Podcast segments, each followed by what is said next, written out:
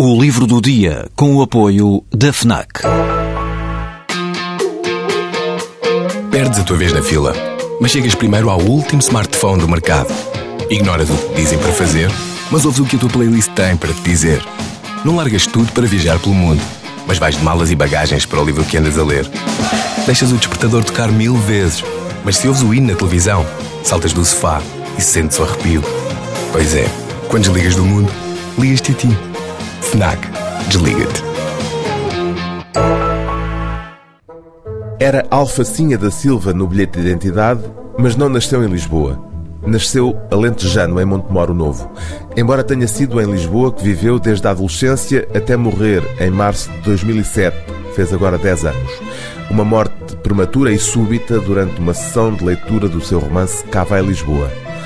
João Alfacinha da Silva escolheu como nome literário o pseudónimo de Alface e foi como Alface que assinou cinco novelas juvenis, uma história infantil, um romance e dois livros de contos.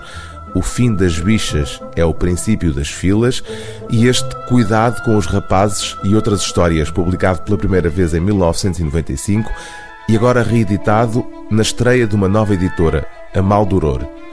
Como se explica no prefácio, o humor na diversidade dos tipos que assume, a alusão, a ironia, o sarcasmo, o burlesco, o nonsense, o humor negro, este com um clube muito restrito de adeptos, era a vocação literária de Alface.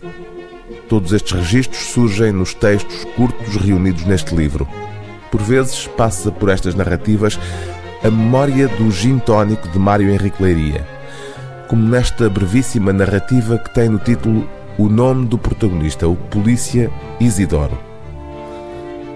Quando se aposentou, os colegas ofereceram-lhe uma jantarada no Luís dos Leitões e uma cana de pesca.